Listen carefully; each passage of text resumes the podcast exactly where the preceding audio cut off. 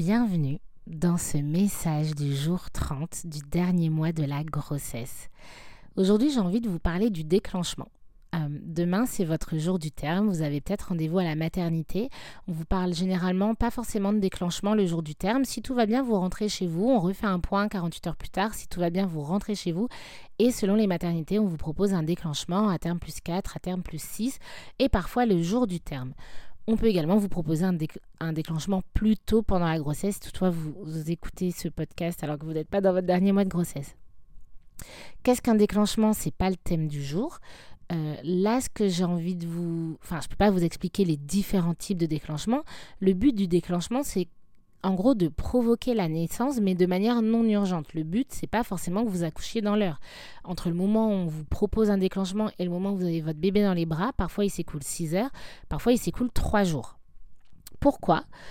Bah Parce qu'on y va tranquille en fait. On essaie d'induire des contractions et il faut le temps que votre corps réagisse. Déjà, un travail non déclenché peut durer entre quelques heures à quasiment 24 heures, bah, si on rajoute qu'il faut le temps que le déclenchement fonctionne, on comprend qu'il peut s'écouler du temps. Voilà pourquoi, si jamais on vous parle de déclenchement, j'ai envie de vous dire deux mots, patience et confiance.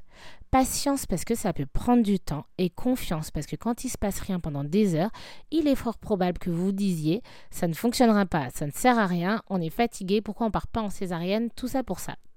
On ne part pas en césarienne parce qu'il y a une possibilité que vous accouchiez voix basse et que de principe, ben, on va quand même préférer ce qui est le moins médicalisé possible. Si vous êtes d'accord, bien évidemment. Ça peut se discuter avec votre soignant. Hein.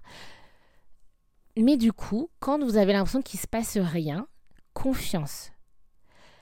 Les déclenchements, parfois, pas toujours, mais parfois c'est des espèces de bombes à retardement. Il ne se passe rien, et il se passe rien, et il se passe rien, et vous perdez espoir. Et d'un coup, quand ça se met en route, c'est pas forcément très crescendo, ça se met en route d'un coup et là vous vous dites punaise, je vais mourir quoi. C'est tellement intense, mais c'est pas possible. Et en plus, on me dit que, mon col ne s'est pas ouvert alors que c'est hyper intense. N'oubliez pas, je crois que je ne l'ai pas dit là dans, ce podcast de ce mois-ci, euh, mais j'ai déjà fait des posts Instagram sur le sujet. Généralement, au plus c'est intense, au plus ça avance. Je ne peux pas vous dire toujours, car en médecine comme en amour, pas de jamais ni de toujours, mais souvent, au plus les contractions sont intenses, au plus ça avance. C'est juste qu'il y a un décalage horaire entre ce que vous ressentez et ce qu'on objective au niveau de votre col.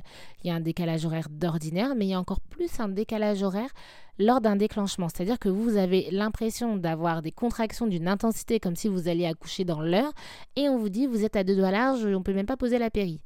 Et puis vous ne savez pas pourquoi, dans 4 heures, eh bien vous passez de 3 à 10 en une heure.